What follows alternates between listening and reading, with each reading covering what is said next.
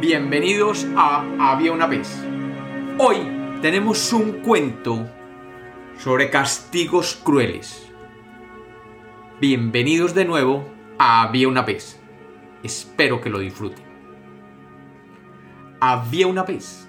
Había una vez un país donde se decía que le aplicaban el más cruel de los castigos a los presos.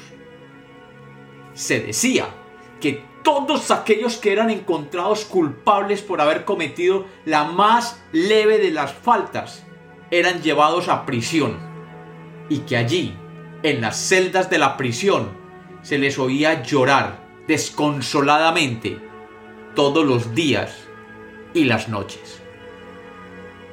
Se decía además que los hombres más crueles y malvados que eran llevados a prisión comenzaban a llorar desconsoladamente desde el día siguiente de entrar a su celda. Era tal el temor que despertaba entre los habitantes de aquel país el castigo que se les daba a los presos durante su estadía en la cárcel, que los habitantes comenzaron a cumplir con la ley a raja tabla para evitar llegar a la cárcel. El dolor y los gemidos de los maleantes se oía desde afuera de las paredes de la cárcel. E incluso algunas organizaciones de derechos humanos se estaban empezando a manifestar en contra de aquello que pudiera estar sucediendo en aquellas celdas. Y la verdad es que lo que sucedía allí era un atentado contra los principios básicos de un ser humano. Después de que un delincuente hubiera cometido un crimen atroz o simplemente una falta leve y era capturado, era llevado donde un juez que después de seguirle un debido proceso y siendo encontrado culpable, sin duda alguna, se le daba al reo dos opciones. La primera, ser ejecutado inmediatamente al salir del juzgado. O, en caso contrario, ir a la prisión por algún tiempo no inferior a varios años. En todos los casos, los reos preferían ir a prisión que ser ejecutados inmediatamente.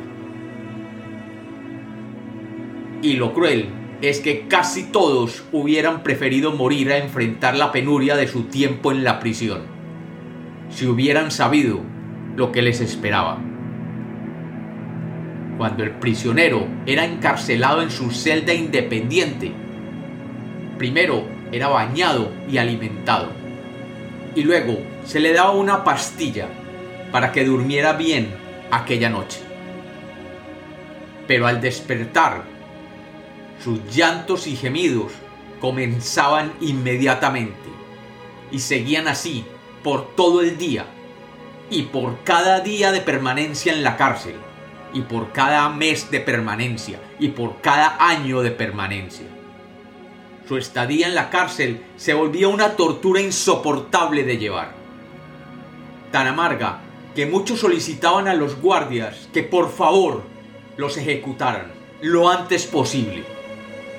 A lo que los guardias les recordaban que ya habían perdido la oportunidad de ser ejecutados y tendrían que vivir en la cárcel por el tiempo total de su condena. La realidad de aquella pesadilla sin fin de todos los presos no estaba en la celda, ni en la comida, ni en los guardias, ni en la cárcel misma.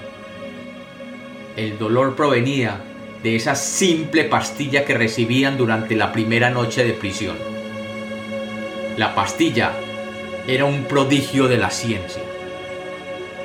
La pastilla contenía una sustancia que llegaba al cerebro, específicamente llegaba a aquella zona del cerebro que contenía la memoria específica del hecho que aquel delincuente había cometido y por el cual era considerado culpable. La pastilla borraba permanentemente la memoria de culpabilidad del reo le provocaba una amnesia de culpabilidad. Y así, al otro día, el reo se levantaba en su celda, sintiéndose por primera vez inocente e incapaz de recordar por qué lo habían condenado, y sabiendo que estaría preso por mucho tiempo, sintiéndose genuinamente inocente, comenzaría a llorar desconsoladamente junto a los otros miles de presos igualmente encerrados en aquella prisión de mentes inocentes. Y como los cuentos nacieron para ser contados, este es otro cuento de Había una vez.